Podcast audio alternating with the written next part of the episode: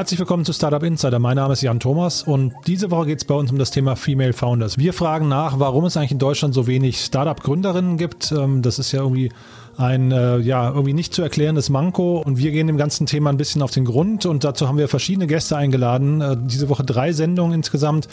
Wir hatten in der letzten Folge ja Brigitte Zypris zu Gast, die mal so den Rundumschlag auch aus Sicht der Politik irgendwie äh, gewagt hat.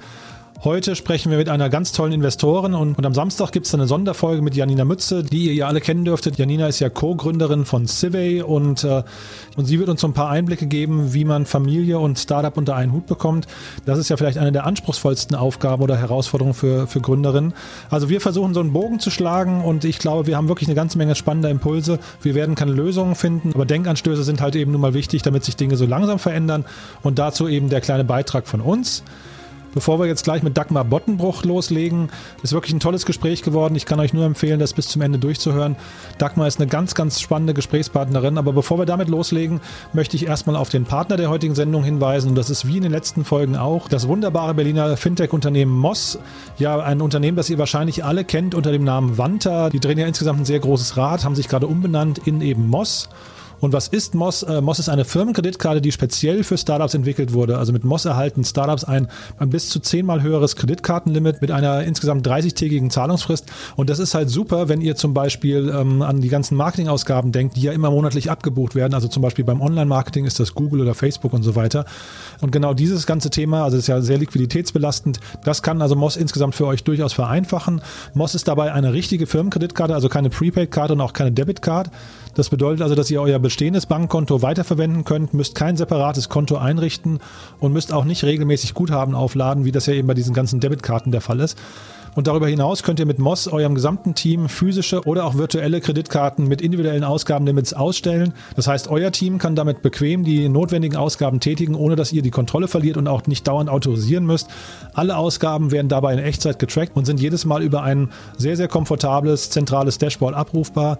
Neu ist darüber hinaus das Feature, dass die Verwaltung von wiederkehrenden Zahlungen, also den üblichen Software-Subscriptions zum Beispiel, vereinfacht wurde. Und, äh, und das finde ich auch besonders toll, mit Moss entfällt dieser ganze übliche Aufwand der Spesenabrechnung. Das heißt, Ausgaben, die getätigt werden, werden automatisch in der Moss-Software vorkontiert und können dann mit den Belegen entsprechend dokumentiert werden. Und am Monatsende könnt ihr diese ganzen Daten und Belege in jede Buchhaltungssoftware, wie zum Beispiel Datev, exportieren und spart somit also wirklich jede Menge Zeit. Und ihr merkt schon, das ist ein wundervolles Paket. Das wurde, wie gesagt, für Startups konzipiert. Und wenn euch das interessiert, dann bucht doch am besten mal eine unverbindliche Demo bei Moss und geht dazu mal bitte auf getmoss.com. Moss schreibt sich M-O-S-S, also get moss.com. Und wenn ihr dort Kunde werdet und auf diesen Podcast verweist, dann bekommt ihr von Moss sogar auch noch drei Monate lang das ganze Paket gratis. Also von daher auf jeden Fall mal vorbeischauen, getmoss.com, euch informieren und äh, wahrscheinlich, wie gesagt, wahrscheinlich ist das ein Thema, was auch euren Chef interessiert oder eure, eure Vorgesetzten. Denn ihr habt ja gerade gesehen, da gibt es eine ganze, ganze Reihe an Vorteilen, die sowohl für die Mitarbeiter als auch eben für die Administration hinterher extrem wertvoll sind. Also von daher getmoss.com und damit kommen wir zu unserem Gast der heutigen Sendung, nämlich Dagmar Bottenbruch. Ich freue mich sehr, dass du da bist, Dagmar, und wir über das ganze Thema Female Founders oder beziehungsweise Startup-Gründerinnen, wo sind die eigentlich alle, mal aus Sicht von einer Investorin sprechen können. Äh, toll, dass du da bist und herzlich willkommen bei uns im Podcast. Hallo. Hallo Jan. Klasse, du. Wir möchten über das Thema Female Founders sprechen und äh, das, da ist ja, da liegt ja vieles im Argen und äh, da freue ich mich umso mehr, dass du vielleicht aus einer anderen Perspektive mal da drauf gucken kannst, nämlich als Frau, die im Prinzip ja in der Investorenszene mitmischt. Ähm, bevor ich dich jetzt lange vorstelle, vielleicht kannst du dich mal selbst vorstellen. Äh, gerne. Also wie gesagt, mein Name ist Dagmar Bottenbruch, ich bin General Partner bei DC&F Capital Partners und ähm, investiere seit vielen Jahren in, in Startups, seit über zehn Jahren. Ähm, komme eigentlich aus dem Investmentbanking, war lange in, in den USA, in England und in Italien. Ähm, war zuletzt, mein letzter angestellter Job, war ich Deutschlandchefin der Rabobank, ähm, hatte in dieser Zeit eben, wie gesagt, schon angefangen, Angel Investments zu machen. Ähm, und ähm, habe während Dotcom 1, 99, 2000, 2001 äh, Self-Trade Italy mitgegründet. Das war mein erstes digitales Business Model. Super spannend, ist dann leider alles etwas traurig geendet im Dotcom 1 Bust. Ähm, aber habe mich natürlich nicht mehr losgelassen, dieses ganze Thema digitale Businessmodelle, skalierbare Businessmodelle. Und so bin ich, äh, habe hab ich dann eben über Investments äh, weiter mitgemacht.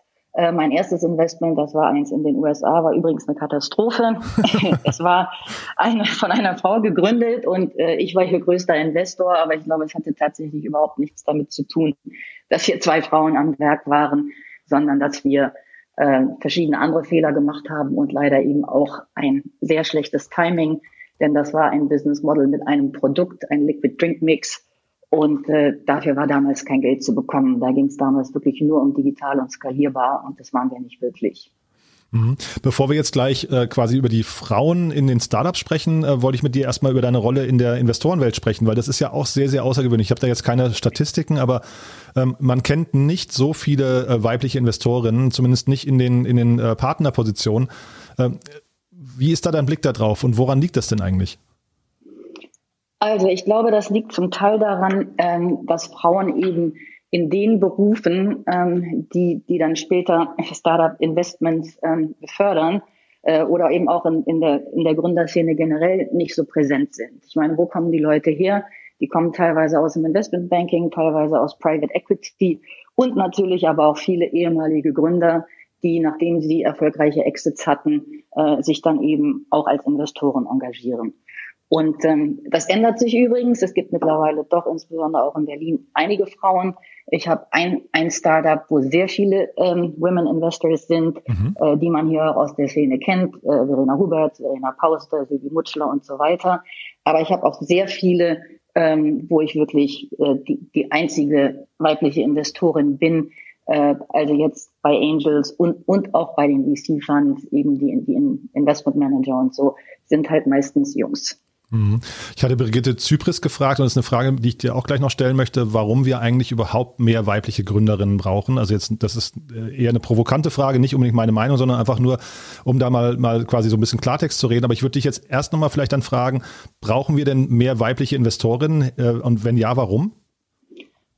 Also ganz ehrlich, ich fände es gut, wenn es mehr weibliche Investorinnen gäbe, weil es dann mehr Investoren gibt. Aber ich habe noch nie verstanden, ähm, warum behauptet wird, Frauen investieren anders als Männer.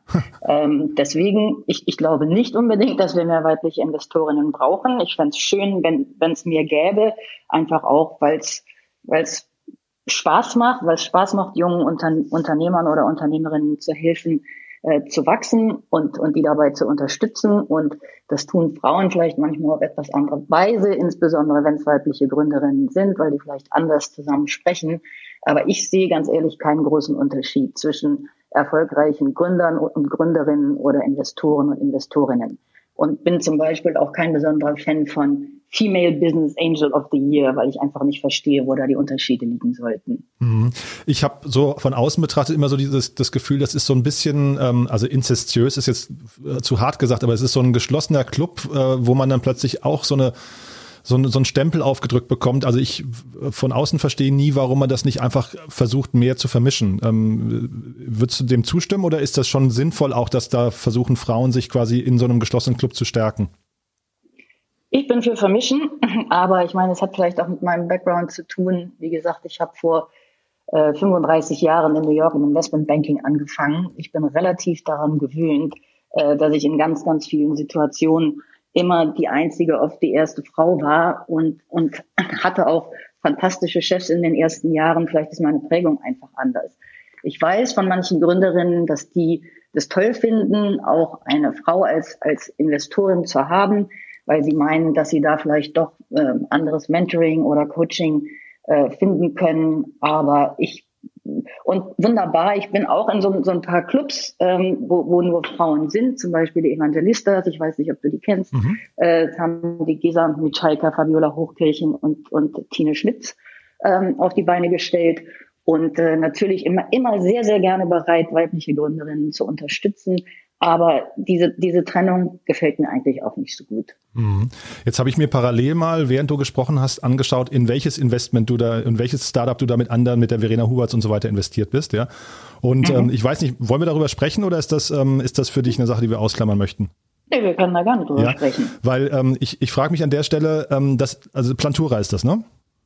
Nee, das ist Ready Place. Ach so, tatsächlich. Ach, guck mal, dann ja, habe ich dann. Der, Digital, der digitale Hochzeitsplaner. Ach so, aber das ist dann trotzdem, dann, dann würde das trotzdem zu dem äh, passen, was ich gerade fragen wollte. Ich dachte, es wäre Plantura, ähm, weil das, also ich wollte eben fragen, ob dann quasi Frauen auch in andere Startups investieren würden. Du hast ja vorhin gesagt, es gibt nicht so den klaren, äh, differ, klaren Differenzierungsmerkmale, aber Plantura, also da geht's um, ähm, um nachhaltiges, ähm, nachhaltige Produkte aus dem, aus dem Ökobereich, aus dem Pflanzenbereich und Hochzeit ist ja auch ein Thema, was eigentlich ein bisschen weiblich angehaucht ist, auch wenn es natürlich, wenn Männer in der Regel auch eine Rolle spielen dabei. Ähm, guckt man da nach anderen Themen? Hat man da andere Suchfelder? Ähm, nein, glaube glaub ich nicht. Also ich bin bei Ready Place ähm, investiert. Ähm, da es ja übrigens, ist ein Geschwisterpaar, Daniel und Pauline Köhler. Von daher gibt es da tatsächlich auch eine weibliche Mitgründerin. Ich habe bei denen investiert, weil das in, in Deutschland nicht gut besetzt war, das Thema weil es in vielen anderen Märkten ein Riesenthema ist, mhm. weil bei, bei Hochzeiten und Hochzeitsplanung viele Paare wirklich über den Tisch gezogen werden, weil mhm. es intransparent ist, weil die unter Druck sind. Das ist für viele Leute das größte Budget, was sie jemals ausgeben werden, wenn sie nicht ein Haus kaufen. Mhm. Die Leute geben ja teilweise wahnsinnig viel Geld aus für Hochzeiten. Und ob ich es jetzt gut finde oder nicht, sei dahingestellt. Mhm. Nur Ready Place entwickelt sich wirklich hier zum absoluten Marktführer. Und äh, in Deutschland gibt es einen Markt dafür. Ich hatte das Gefühl, dass die beiden Geschwister, die Gründer, das zusammen mit ihrem Team sehr gut adressieren, sehr gut umsetzen und deswegen bin ich da reingegangen. Mhm. Ja, also äh, nicht, weil ich Hochzeitsfan bin.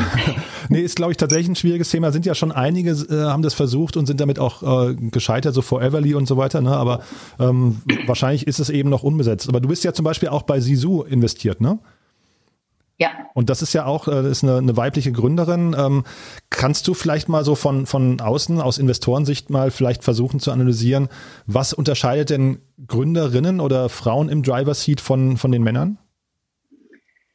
Also ich würde sagen, gute Gründer sind gute Gründer. Ähm, jetzt, jetzt egal, äh, welches Geschlecht sie haben. Also Sisu ist natürlich ein wunderbares Beispiel. Das ist auch eine, eine tolle Firma. Das war ein, ein gemixtes äh, Gründerteam. Mhm. Die Anna Banicevic war die, die, sagen wir mal, die Driving Force. Die ist ja auch bis heute CEO. Mhm. Die haben auch einen wirklich ausgezeichneten Job gemacht. Ja, nicht nur eben das Ding anzugehen, sondern auch wie sie es angehen. Ich finde auch, sie werden immer besser.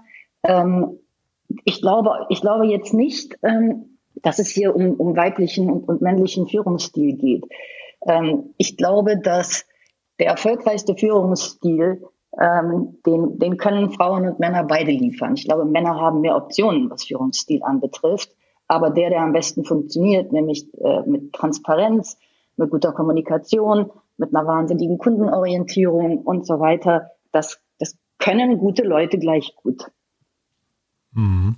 Also Sisu vielleicht nochmal für, für alle, die es nicht kennen, ist für ist eine Plattform für Bootsurlaube. Ne? Also man, man äh, Yachtchartering ist, glaube ich, das Thema, ne? Richtig, oder? Für eine ja. Plattform für Bootsurlaube, aber was eben wichtig ist bei Sisu, ähm, dass das eben nicht nur eine Plattform ist, die hier die, die Supply and Demand zusammenführt, sondern die haben wirklich auch ein Software as a Service Tool entwickelt für diese Charterfirmen, die wirklich komplett hinterwäldlerisch waren, noch zum größten Teil mit Fax und Telefon mhm. und solchen Geschichten und denen damit jetzt wirklich die Möglichkeit geben, ihre ganze Flotte viel besser zu managen, viel flexibler zu werden, nicht immer nur Samstag auf Samstag, sondern tageweise, Wochenenden.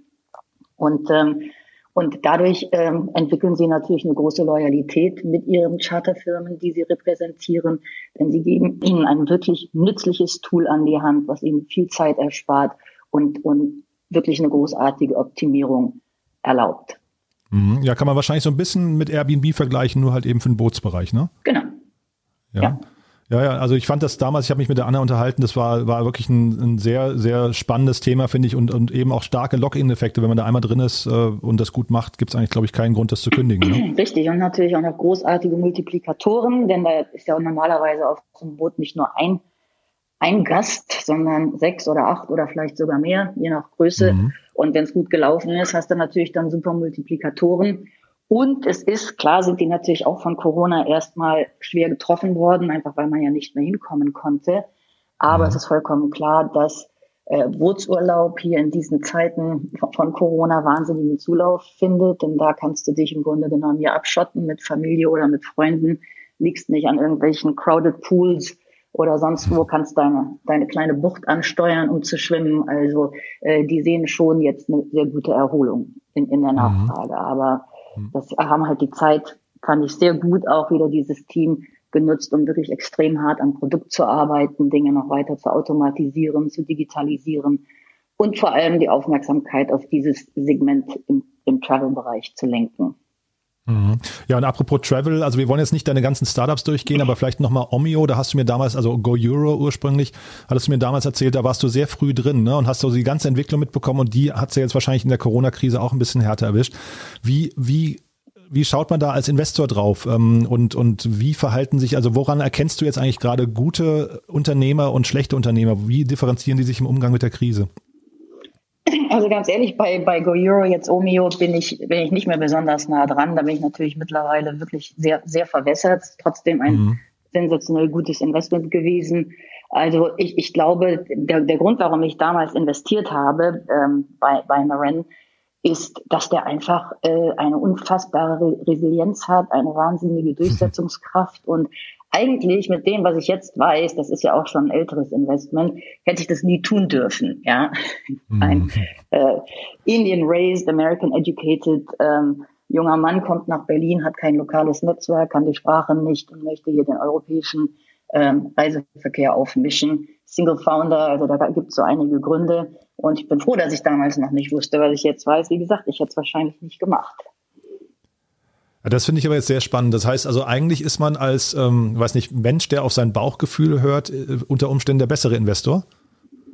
Also in, in, in dem Fall war es tatsächlich wirklich die, äh, erstens die überzeugende Gründerpersönlichkeit, absolut. Äh, und äh, allerdings auch die Tatsache, dass ich ja zuvor, also nee, damals war ich glaube ich sogar noch äh, General Manager, also Deutschlandchefin der Rabobank. Und die Rabobank ist die größte Food- and Agri-Bank in der Welt. Und deswegen, also ich saß in Frankfurt und musste ständig irgendwie nach Ostwestfalen, Lippe und in so Gebiete, wo es halt immer, da, da, da warst du zigmal auf Google Maps, um zu gucken, ist jetzt ein Zug gut, fahren im Auto, sollte man nach Münster-Osnabrück fliegen und so weiter. Selbst nur für diese kleinen Distanzen ähm, ist, ist dann so ein Tool einfach eine wahnsinnige Hilfe. Ja? Mhm. Und wenn man das jetzt mal aufs Ausland auslegt, wo man sich ja noch viel weniger auskennt, ist es natürlich eine super Sache, wenn du True Origin to True Destination eingeben kannst und das Ding optimiert dir die Suche. Wahnsinnig zeitersparend und vielleicht auch geldersparend. Ne? Und ist natürlich auch immer besser geworden, optimierte dann eben, also nicht nur fastest, cheapest, sondern eben auch smartest. Und äh, das, das fand ich äh, großartig, ähm, aber das war eben auch in der Umsetzung dann großartig. Ähm, mhm. ein, ein abschreckendes Element wäre damals sicherlich gewesen, Single Founder, mein erstes Investment, dieses Disaster in Flavors, das war ja auch Single Founder und da war es wirklich ein echtes Problem. Ähm, bei Naren offensichtlich nicht, weil er sich gute Leute reingeholt hat und die eben auch entsprechend incentivieren konnte, äh, da zu bleiben und mit ihm zusammen einen super Job zu machen. Mhm. Und jetzt ist das Unternehmen ja schon länger am Markt und du sagst es gerade, du bist verwässert. Ist das ähm, für einen Business Angel ist das schwierig, wenn er dann quasi so nach und nach, äh, ich weiß, also ich meine gar nicht das Verwässern, sondern eher mehr und mehr Distanz bekommt zu dem Unternehmen und dann also nicht mehr so stark involviert ist? Ähm, also das würde mir persönlich, glaube ich, schwer fallen, sich das vorzustellen. Wie ist das? Nö, finde ich überhaupt nicht schlimm.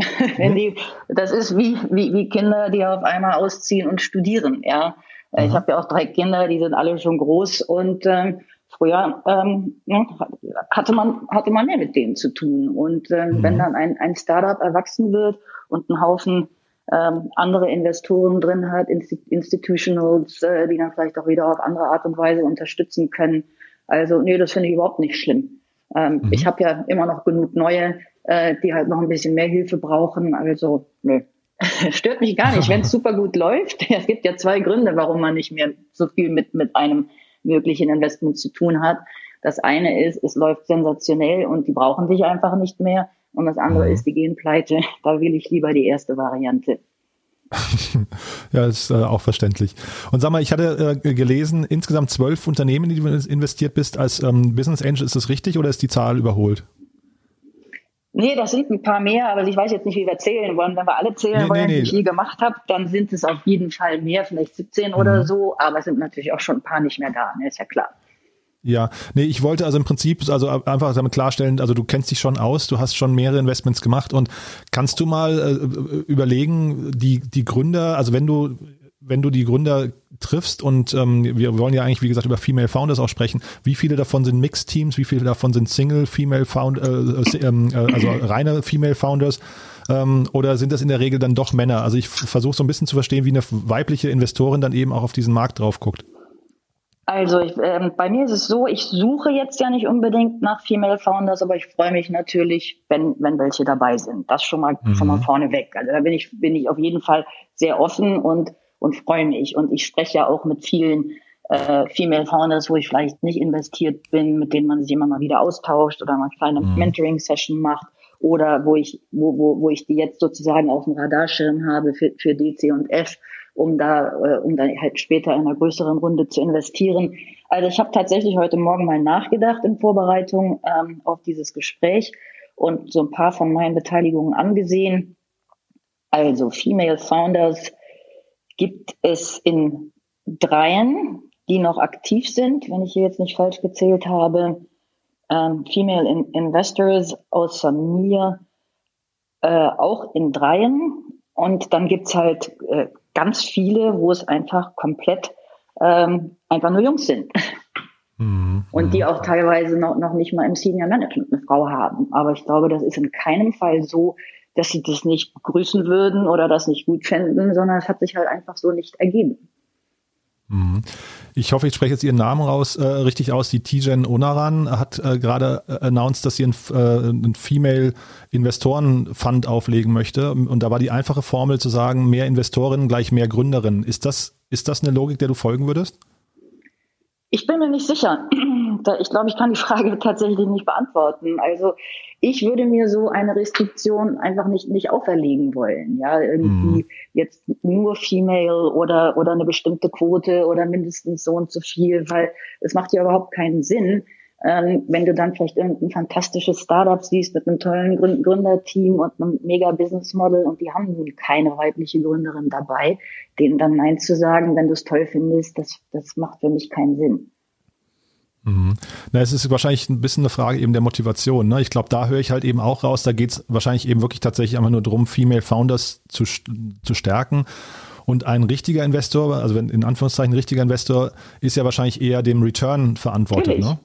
Ja, natürlich. Ich meine, das ist klar, return-driven. Und ich meine, jeder Mensch, der, der denkt, ein Angel-Investor sollte das anders, anders ansehen als ein VC, der macht ja einen riesen Fehler. Ich meine, Angel Investor ist, ist ja auch nochmal die, die, die ganze Kohle von ihm oder ihr, ihr selbst. Ne? Natürlich ein VC, der hat Fiduciary Responsibility, ist ja vollkommen klar. Die müssen absolut auch für Return arbeiten. Aber ich würde sagen, jeder Business Angel muss das auch tun. Sonst macht es mhm. ja überhaupt keinen Sinn. Genau, ich bin ja natürlich jetzt ein Mann, ich kann manche Sachen dann auch quasi nicht aus der Rolle der Frau beurteilen, aber ich finde mit, mit solchen äh, Aktivitäten und auch dem Thema Quote, ich tue mich da immer ein bisschen mit schwer, weil es fühlt sich dann irgendwann so nach äh, Zwang oder nach Charity oder so an. Ich weiß gar nicht, wie man es beschreiben möchte, aber eben halt nicht natürlich. Ist das, ähm, also liege ich damit ganz falsch oder, oder wie, wie stehst du denn zu Quoten generell? Es gab ja jetzt auch diese, den ganzen Gesetzesentwurf zu den CEOs in DAX-Konzernen und so weiter. Wie siehst du das? Kritisch, muss ich zugeben. Ich finde, finde es natürlich schon schlimm, wie unterrepräsentiert äh, Frauen in Führungspositionen und teilweise auch in, in Aufsichtsräten der börsennotierten Unternehmen sind. Äh, trotzdem, also so eine, so eine harte Quote da, da reinzudrücken, äh, mit, einer, mit einer zeitlichen Begrenzung besonders umzusetzen, ist, äh, finde ich schwierig. Ähm, ja, es muss, es muss nach Qualität gehen. Ähm, und vielleicht müsste man äh, eine Quote sicherstellen bei der Anzahl der Bewerbungen, was weiß ich nicht, äh, wie man das machen kann. Aber, aber zu sagen, wir müssen jetzt hier innerhalb von x Jahren mindestens 30 Prozent oder 50 Prozent oder was weiß ich ähm, äh, weibliche Führungskräfte haben, äh, finde ich ein bisschen schwierig. Mhm. Es gab gerade einen ganz ähm, spannenden, eine ganz spannende Debatte bei OMR, ähm, der OMR Stammtisch. Da war dann äh, äh, Lea Sophie Kramer dabei, Tarek Müller und eben auch Sven Schmidt. Und der Sven Schmidt ist ja bekannt für seine zum Teil sehr abstrusen ähm, äh, Äußerungen, aber er hat zumindest mal die, in die Debatte reingebracht, wenn man jetzt die Quoten in, der, in den DAX-Konzernen durchsetzen möchte, müsste man sie eigentlich auch in den Schulen schon quasi in den MINT-Fächern ähm, äh, vorbereitend einführen. Ist das, ist das eine Logik, der man folgen kann? Also das Interessante ist ja mit MINT, da kommt es ja wirklich drauf an, um welchen Buchstaben es geht. Es gibt ja ganz viele naturwissenschaftliche Fächer, äh, wo Frauen sogar also jetzt bei, unter den äh, Studenten überrepräsentiert sind. Zum Beispiel viel Biologie, Biologie, Biochemie, natürlich sowieso auch, auch, auch Medizin, Veterinärmedizin ganz krass. Die größte, krasseste Unterrepräsentierung ist in Ingenieurswissenschaften und immer noch Informatik, also Computer Science. Und das ist mhm. natürlich echt ein riesen, Riesenproblem, denn das füttert ja natürlich auch direkt in, in die, in die Startup-Industrie, die Engineers und die, die Business Scientists, die, die Data Scientists und so weiter. Ähm, und ich glaube aber, das Problem, das beginnt viel früher. Ich habe mich, ich hab, war mal in ein EdTech in, investiert, übrigens ähm, ein Mixed, Mixed Founder Team, wunderbare mhm. Leute, äh, die, die äh, Spiele entwickelt hatten, wo Mädchen das Programmieren lernen können. Leider haben wir es nicht finanziert gekriegt. EdTech in Deutschland ist immer ein bisschen so ein Thema, aber die, die Gründerin, das war eine ehemalige Lehrerin, die wusste also wirklich, wovon sie sprach. Und es ist also so, bis zur siebten Klasse gibt es in Mathematik praktisch keinen Unterschied zwischen Jungs und Mädchen und dann verlieren wir irgendwie die Mädchen. Und mittlerweile auch immer mehr Jungs. Und ich denke, da könnte man mal ansetzen, ne? denn richtig erklärt ist das alles überhaupt kein Rocket Science. Aber offensichtlich geht das Interesse verloren. Und wer dann einmal das Interesse verloren hat, der wird natürlich später höchstwahrscheinlich nicht Computer Science und Engineering studieren, weil diese Dinge doch immer noch sehr mit Mathematik, Zahlen und so weiter assoziiert werden. Mhm. Und da müssen wir also ja, wirklich in den, achso, in den Schulen anfangen. Entschuldigung. Mhm. Ja, ja. Nee, Entschuldigung, dass ich unterbrochen habe, ich wusste nicht. Ähm, äh, du hast ja die doppelte Staatsbürgerschaft auch, ne? Du bist ja, äh, ist richtig, oder? Ja. Genau, und also kannst du das mal, also USA und Deutschland, kannst du die beiden Länder mal dahingehend vergleichen? Also äh, tut man, geht man in den USA mit diesem, ich nenne es jetzt mal Problem anders um? Also die, werden da Mädchen früher vorbereitet auf äh, Karriere auch in der, weiß nicht, Wirtschaft oder auch digitalen Wirtschaft? Oder ist das, ähm, also ist es ein rein deutsches Problem oder, oder, weil es sagt ja jeder immer, wir werden in Deutschland irgendwie Schlusslicht in der EU, aber ich kann mir das irgendwie gar nicht so richtig vorstellen. Also Deutschland ist schon wirklich sehr, sehr konservativ. Als ich nach 20 Jahren im Ausland, ich habe ja nicht nur in den USA gelebt, sondern eben auch sehr lange in Italien, wo man ja erstmal so stereotypmäßig denken würde, dass es dafür äh, Karrierefrauen, die auch noch Mütter sind, besonders schwierig wäre, war es aber nicht. Ich fand also finde find Deutschland erheblich mühsamer, weil da wahnsinnig viel geurteilt wird. Das war in Italien überhaupt nicht der Fall. Und ähm, also ich glaube, USA und Deutschland vergleichen jetzt zum Beispiel was, was ähm, MINT-Fächer in Schulen anbetrifft, äh, das kann man, glaube ich, nicht. Dazu stecke ich ehrlich gesagt da auch nicht mehr tief genug drin. In USA mhm. gibt's halt Wahnsinnsunterschiede in der Qualität bei den Schulen. Das hat sehr damit zu tun, wo du wohnst, ne, wo, wo deine Schule ist. Wenn du in einem sehr guten, sagen wir mal, wohlhabenden Bezirk wohnst, dann kann auch eine Public School wunderbar sein. Und ansonsten schicken die Leute, die es sich erlauben können, dann ihre Kinder halt auf äh, teilweise teure Privatschulen. Und da ist dann natürlich die Vorbereitung eine völlig andere als in irgendeinem Inner City Hotspot. Also kann man, kann man, glaube ich, nicht pauschal beantworten. Und bei den mhm. Unis ja ähnlich. Es gibt die Community Colleges und dann gibt es natürlich die Elite-Universitäten, ähm, Ivy League, Stanford, äh, die, die UC-Universitäten in, in Kalifornien. Und ähm, ja, aber ich meine, da sind die Entscheidungen natürlich meistens schon gefallen, was jemand studieren möchte. Mhm. Aber ich glaube, man kann es schlecht vergleichen. Mhm. Ist aber auch nicht so ein Bass oder so ein, so ein, so ein lauter Ruf danach, dass man äh, jetzt zum Beispiel Quotenfrauen äh, irgendwie äh, etablieren müsste. Also wie, wie, gesagt, ich finde das Thema Quotenfrau, das fühlt sich für mich irgendwie insgesamt einfach nicht gut an. Deswegen würde ich tatsächlich gerne die, über die, lieber über die Ursachen nachdenken. Mhm und das vielleicht eben dann mittelfristig lösen als jetzt so mit der Brechstange. Also nicht, dass es nicht gute Frauen gäbe, die auch eine Chance verdient haben, aber Quote bedeutet halt irgendwie immer, ja, wir, wir kennen es aus, aus dem Radio oder sowas, wenn du plötzlich eine Deutschquote haben musst oder sowas. Das sind alles so, so Maßnahmen, die halt irgendwie eigentlich nicht dem Naturell entsprechen, glaube ich. Ja, und jetzt, also jetzt stellt man sich das mal vor, dass, äh, dass zum Beispiel äh, Mädchen in Schulen in Mathe-Leistungskurs gezwungen werden sollen, wenn sie es gar nicht machen möchten. Ne? Das ist ja auch, mhm. auch so ein Problem. Äh, man, mhm. man, man kann es den Leuten ja nicht befehlen. Äh, man mhm. könnte nur versuchen, es besser zu machen, so dass das Interesse geweckt wird und dass es Spaß macht und dass das nicht irgend so ein komisches Trauma wird, oh je, Mathearbeit. Ne? Ähm, dass es einfach äh, besser anders gelehrt wird. Ich glaube, man, man ist sich mit vielen Leuten einig, dass dieser komische Frontalunterricht, der seit Hunderten von Jahren nicht mehr verändert wurde, offensichtlich nicht mehr so zielführend ist. Mhm. Sehen wir ja jetzt Wobei auch mit Corona. Mhm. Wobei da jetzt eben die ähm, tatsächlich, äh, um nochmal auf diesen OMR-Podcast zurückzukommen, die Argumentation vom Sven Schmidt eben war tatsächlich zu sagen, ähm, man, man möchte es den Kindern nicht befehlen, aber jetzt den Unternehmen dann schon. Und ich glaube, das ist tatsächlich auch so ein, so ein Widerspruch, den man einfach mal irgendwann diskutieren muss. Jetzt gar nicht, ähm, also die, vielleicht kriegt man den auch ganz leicht gelöst, aber tatsächlich ist ja die Frage, ab, ab wo darf der Staat eingreifen, ohne jetzt chinesische Verhältnisse haben zu wollen. Ne? Aber also wo wo leitet der Staat und wo muss er sich auch raushalten? Ja, absolut. Ich meine, das ist ja teilweise nicht nur der Staat. Ich bin ja bei ein paar börsennotierten Unternehmen im Aufsichtsrat und äh, da gibt es die, ähm, die, die, Shareholder Services Groups, äh, die ja auch Kassevorschriften machen. Ne?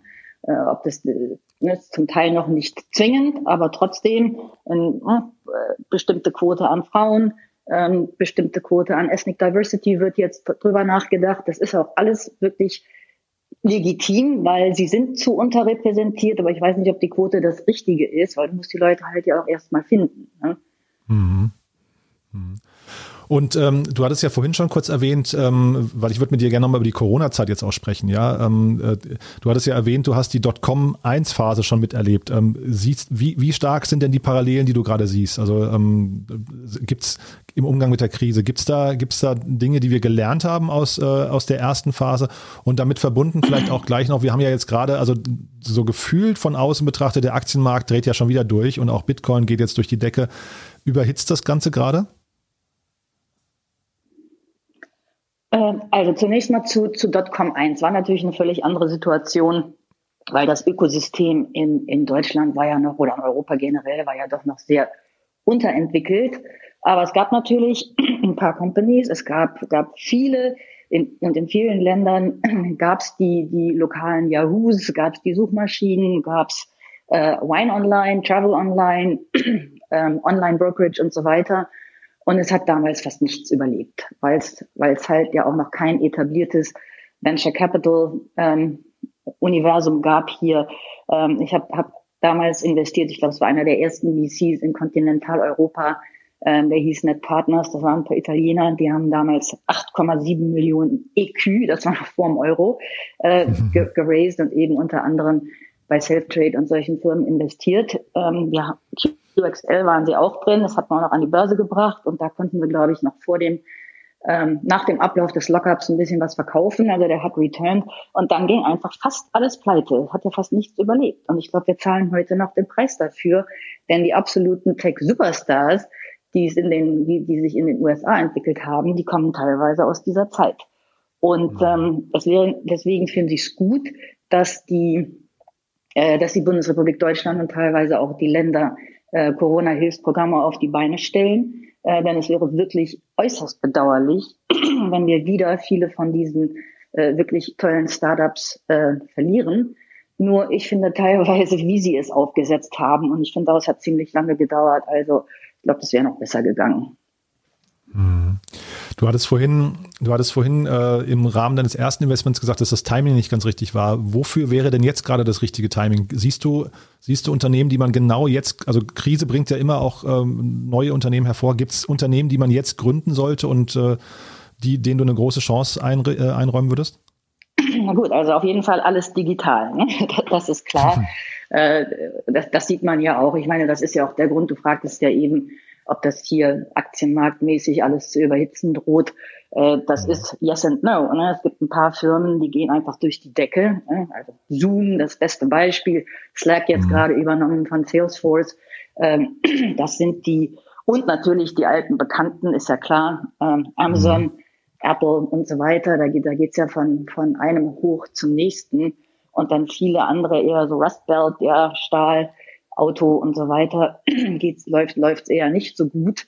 Ähm, also ich glaube, alles, was, äh, was digitale Kommunikation verbessert, natürlich der ganze Bereich Education, der ja in Deutschland schmerzlichst vernachlässigt wurde, weil man hier die meisten EdTechs irgendwie nicht gut finanzieren konnte. Das ist ja in anderen Ländern völlig anders. Und ähm, da gibt's wahnsinnige Möglichkeiten. Ne? Ich glaube, wir sehen, dass, dass es zwar absolut ähm, toll wäre, wenn man sich endlich mal wieder treffen könnte und mal wieder ein bisschen reisen könnte und physische Meetings machen könnte, weil nicht alles geht gut, wenn man immer nur auf dem Bildschirm starrt. Ähm, aber viele Dinge, dafür muss man wirklich nicht durch die Gegend reisen. Und ich glaube, das ist mhm. insbesondere im Bereich Fortbildung oder Bildung generell auf jeden Fall der Fall. Da gibt es Ressourcen, die sind so fantastisch. Ähm, man, kann, man kann heute alles lernen, was man will und muss manchmal noch nicht mhm. mal dafür bezahlen. Mhm. Also das auf jeden Fall. Und natürlich Healthcare, Pflege, dieses dramatische Problem mit der Vereinsamung von alten Menschen und der nicht funktionierenden Kommunikation. Äh, das ist ja ein anderer Bereich, in dem ich mich auch sehr engagiere, Pflege, weil ich einfach finde, dass da große Missstände sind. Und äh, da gibt es im Moment ein paar tolle, ähm, tolle Startups. Bei manchen bin ich investiert, manche kenne ich nur. Und ich glaube, da könnte nochmal richtig Gas gegeben werden. Mhm. Also mit Pflege und äh, AdTech hast du natürlich jetzt zwei Bereiche, wo, glaube ich, jedem das Herz aufgeht, also Gesundheit natürlich auch, aber wo jedem das Herz aufgeht, wo aber mein Eindruck von außen ist, dass die Gelder, die dort allokiert werden können, eigentlich relativ gering sind im Vergleich zu, den, zu der Größe des Problems. Ähm, ist das so oder, oder täusche ich mich da? Das ist so. Das ist so, weil das, das Problem ist im B2C-Bereich bei Pflege, wenn es jetzt sagen wir um die Vermittlung von Alltagshelfern oder sowas geht, ist diese, das musst du ja regional aufbauen, da kannst du ja nicht sofort nationwide loslegen. Und wie erreichst du deine Targetgruppe? Die kannst du halt schlecht über Performance Marketing erreichen. Da müsstest du eigentlich ins Vorabendprogramm Fernsehen, aber wenn du nur in fünf Städten, das kann man sich ja auch überhaupt nicht erlauben. Und im B2B-Bereich ist es, sind die Sales Cycles sehr lang. Und da brauchst du einen langen Atem und da brauchst du natürlich dann auch entsprechend Finanzierung. Und äh, ja, das, das wäre natürlich erfreulich, äh, wenn da die Gelder ein bisschen schneller, ein bisschen generöser flüssen. Aber äh, das wird es jetzt ja vielleicht auch tun. Und vielleicht ist das nochmal eine gute Brücke zu, weil haben wir noch gar nicht drüber gesprochen, DCF Capital. Was, was genau macht ihr eigentlich? Also was sind eure Suchfelder und wie habt ihr euch da aufgestellt? Also DCF ähm, haben wir gegründet vor ein paar Jahren, weil wir finden, dass äh, das sagen wir mal, der, das, das Rückgrat der deutschen Wirtschaft, der berühmte Mittelstand oder natürlich auch ein paar Corporates, nicht so wirklich gut mit der Startup-Welt zusammenarbeitet, insbesondere im B2B-Bereich. Und äh, das Problem ist, dass Corporate Venturing in den meisten Fällen nicht gut funktioniert, wird wahnsinnig viel Geld verbrannt, kommt meistens nicht so viel Gutes bei raus. Und direkte Investments funktionieren schon gar nicht, weil Startups natürlich einfach keine, keine Strategen in ihrem Cap-Table haben möchten.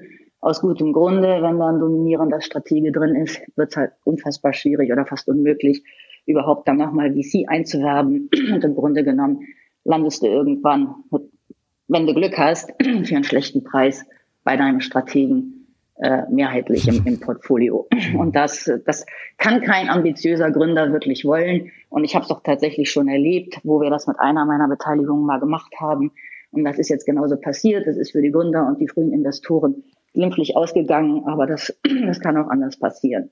Und wir haben gesagt, es aber bedauerlich, denn viele äh, Corporates oder auch große Mittelständler, die könnten B2B-Startups enormen Rückenwind geben. Aber das ist dann so die Frage, ja, warum sollten wir das tun? Da haben wir gar nichts von. Da bauen wir im Zweifelsfalle helfen wir ja, einen digitalen Konkurrenten aufzubauen. Da haben wir gesagt, wir gründen DC&F Capital als quasi Venture Capital as a Service. Das ist eine Struktur, die ist im Grunde gen funktioniert genauso wie ein VC, nur dass die Investoren, die bei uns angeschlossen sind, äh, quasi beim, bei der Entscheidung für das Investment ein Opt-in haben, ob sie mitmachen und wie viel sie mitmachen. Und jeder angeschlossene Investor hat quasi seinen eigenen kleinen Mini-VC, äh, der völlig individuell ist und äh, diese, diese kleinen Mini-VCs, die sind immer hinter uns gepoolt. Das heißt, ein möglicher Stratege taucht niemals im Cap-Table der Firma auf und hat auch nichts zu sagen, nachdem das Investment gemacht ist. Also das ganze Investmentmanagement als auch dann weitere Finanzierungen, Verhandlungen, dieses, jenes, Exit, das machen wir. Mhm. Und was ist die, was ist die Motivation dann eurer, eurer Partner, eurer, eurer Kunden, kann man wahrscheinlich sogar sagen? Also, wenn, die sind ja wahrscheinlich dann weiter weg von dem Startup, in das sie investieren, ne? Ja, also der große Vorteil, wir, wir arbeiten äh, zum Beispiel mit, äh, mit dem größten deutschen Versicherungs B2B-Versicherungsmakler zusammen, ähm, hat den Vorteil, dass die natürlich äh, großes Fachwissen haben. Das ist ja manchmal bei, bei B2B-Startups auch nicht so einfach. Ne? Es ist ja nicht wie bei Private Equity, dass man sich dann mal eben kurz für 300.000 Euro irgendwo ein Gutachten anfertigen lässt. Es geht ja bei den, bei den Beträgen, die es hier geht, einfach nicht, da so eine teure Due Diligence mhm. zu machen.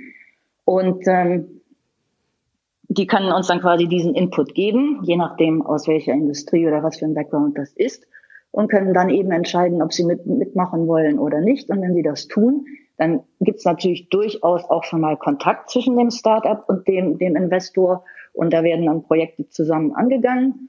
Ähm, aber die dürfen ihn eben nicht reinquatschen. Mhm. Ich hatte dir ja erzählt im Vorfeld, dass ich mir euer Firmenkonstrukt versucht habe zu erschließen und es ist mir nicht gelungen, weil es wirklich also unglaublich ungewöhnlich ist äh, von der von der ähm, ja von der Strukturierung eurer Sub GmbHs und, und KKGs, die ihr da aufgebaut habt. Kannst du uns einmal nochmal durchführen, was also quasi die gesellschaftliche Struktur, wie ihr, gesellschaftsrechtliche Struktur, wie ihr das gemacht habt? Ja, also im Grunde genommen ähm, gibt es eine Management GmbH und abgesehen dann natürlich auch noch von Carry Vehicle äh, die, die verschiedenen kleinen Mini-VCs, die, die, die angeschlossen sind. Das sieht kompliziert aus, ist aber eigentlich ganz, und war auch kompliziert zu strukturieren, das muss man schon sagen, damit das eben auch alles funktioniert und damit es klar ist, dass diese ganzen Mini-VCs immer alle hinter uns gepoolt sind. Diese ganzen Dinge, da musste ja Sorge getragen werden, dass das dann wirklich eben auch hält. Ne? Dass also das Versprechen, mhm. was wir geben, dass das hält vis-à-vis -vis Investoren, aber auch natürlich vis-à-vis -vis Investments. Und ähm, das, der, der Grund, warum wir das gemacht haben, ist, weil wir denken, dass eben dieser Austausch und diese Zusammenarbeit zwischen Mittelstand und Startups eine großartige Sache ist, dass das aus vielen Gründen aber eben nicht, nicht funktioniert, dass es wünschenswert wäre und dass der normale, sagen wir mal, größere deutsche Mittelständler eben weder direkte Investments machen sollte, ja, wo soll die Expertise herkommen, die haben die nicht und auch nicht der richtige Kandidat ist, um jetzt als LP 10 oder 20 Millionen in einen, sagen wir mal, klassischen VC zu geben. Und so kommen die nicht mhm. zusammen. Und deswegen haben wir die Struktur aufgesetzt und das funktioniert auch. Wir haben ja jetzt auch gerade von, von einer der Big Four WP-Firmen ein sehr schönes, großes Commitment bekommen für, für Geld, was sie eben mit uns investieren wollen. Und äh, ja, hoffen, dass wir das richtig, richtig groß machen können. Mhm. Und ist das so die Größenordnung 10 bis 20 Millionen, mit der man sich dann, also ich frage mich gerade, wer sich bei euch melden sollte, wahrscheinlich sowohl ähm, äh, aus dem Mittelstand oder Corporates als auch bei Startups, die vielleicht sagen, das könnte ein spannender, spannender Weg ja. sein? Also wir, wir denken auch, 10 Millionen sollte das Minimum sein. Aber wenn es jetzt jemand mega extrem Spannendes ist, würden wir vielleicht auch ein kleineres Ticket ansehen. Mhm. Das wäre dann halt nur sehr schnell aufgebraucht. Hm? Ja, und die Startup-Suchfelder, die ihr habt, welche sind das? Also schon hauptsächlich B2B. Und jetzt kann ich dir jedes Buzzword sagen, was, was, im, was im Moment gesucht wird. Ich würde also natürlich, in SureTech finden wir immer spannend, Fintech vielleicht im Moment ein bisschen weniger. Ähm, dann äh, Artificial Intelligence, äh, Healthcare, aber jetzt nicht unbedingt Medical, also jetzt nicht, nicht Biotech-mäßig, sondern eher eben Digital Health solche Dinge wie Pflege, Software as a Service, ähm, also wirklich klassisches Mobility, äh, die, diese ganzen Themen.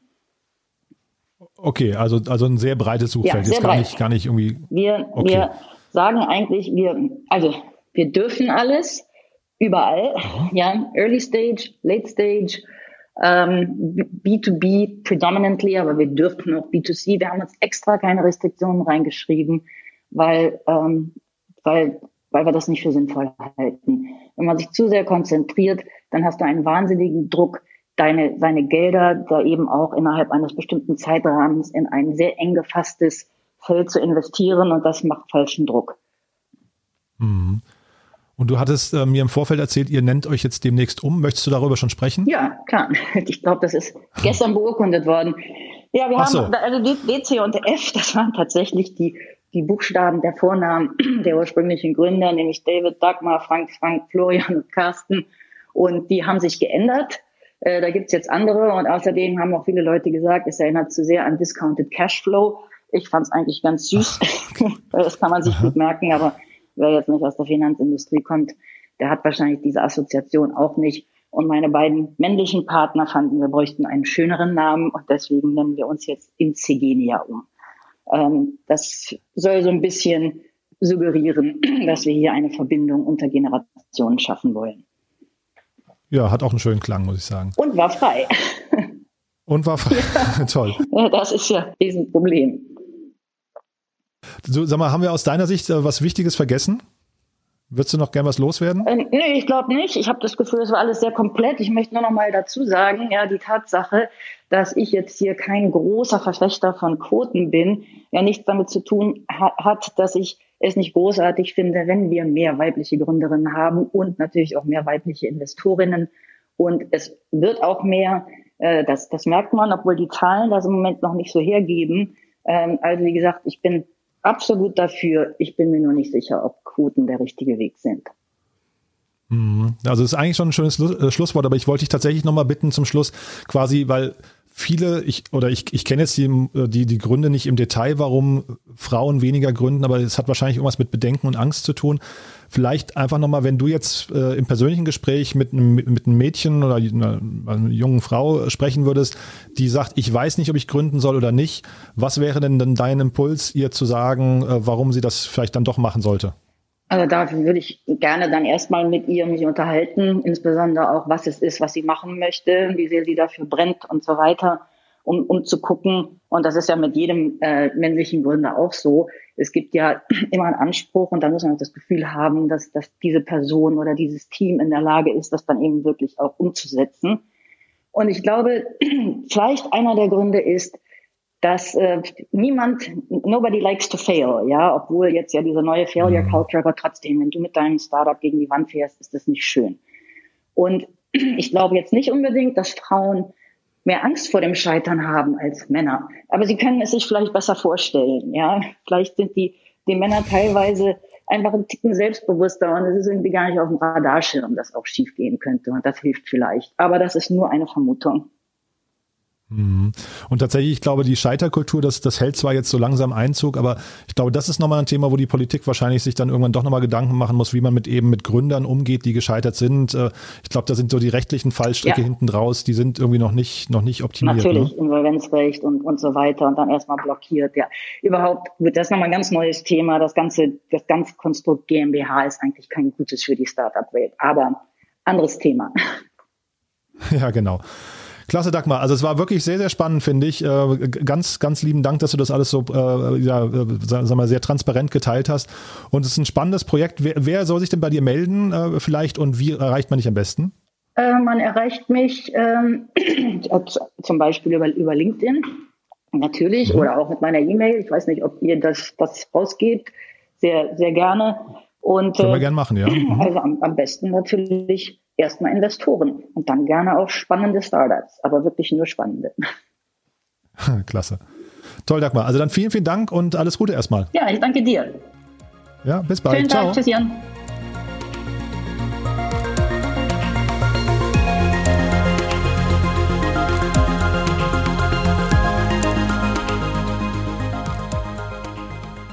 Ja, das war Dagmar Bottenbruch und äh, damit sind wir schon am Ende der heutigen Sendung. Ich hoffe, es hat euch genauso viel Spaß gemacht wie mir. Ich finde, Dagmar hat ganz tolle Antworten geliefert, viele tolle Impulse dabei, über die man mal nachdenken sollte, wenn man sich mit dem Thema Female Founders bzw. Dem, dem, den fehlenden Female Founders ähm, äh, beschäftigen möchte. Also wo sind die alle? Warum gibt es so wenige? Und das ist eine Diskussion, die man führen muss, die ist wichtig, ähm, aber man muss sie eben auch ehrlich führen und von verschiedenen Seiten beleuchten. Von daher eine tolle Folge. Auch die letzte Folge mit Brigitte Zypris kann ich euch nur ans Herz legen. War auch sehr unverblümt, ungeschminkt. Äh, ja, die brutale Wahrheit, aber eben aus Sicht der Politik. Ja, und am Samstag dann, wie gesagt, Janina Mütze von Civey wird auch nochmal toll, weil wir dann eben einen sehr runden Bogen geschlagen haben. Investorin, Politikerin und dann eben auch Unternehmerin. Und damit sind wir auch am Ende der heutigen Sendung. Ich hoffe, es hat euch genauso viel Spaß gemacht wie mir. Ja, und vielleicht eine Sache noch. Ich möchte euch noch unseren täglichen Newsletter ans Herz legen, denn ich weiß nicht, ob ihr den kennt. Jeden Morgen um 8 Uhr bringt unser Team ja eine Zusammenfassung des Vortages. Also alles, was in der Startup-Szene wichtig war, so die, ich sag mal immer so wichtigsten 12 bis 15 Nachrichten des Vortages zusammengefasst, schön kuratiert in einem Newsletter, kann man so in fünf bis acht Minuten, würde ich sagen, durchlesen ist echt, also der kommt super an. Wir bekommen ganz, ganz tolles Feedback und wir wissen auch, die halbe Prominenz der Startup-Szene liest den. Also von daher, wenn ihr in diesen elitären Club aufgenommen werden möchtet, einfach auf startupinsider.de gehen und euch für den Newsletter anmelden. Das ist kostenlos, den könnt ihr testen und dann einfach wieder abbestellen, wenn er euch nicht gefällt. Aber ich glaube, einfach mal ausprobieren.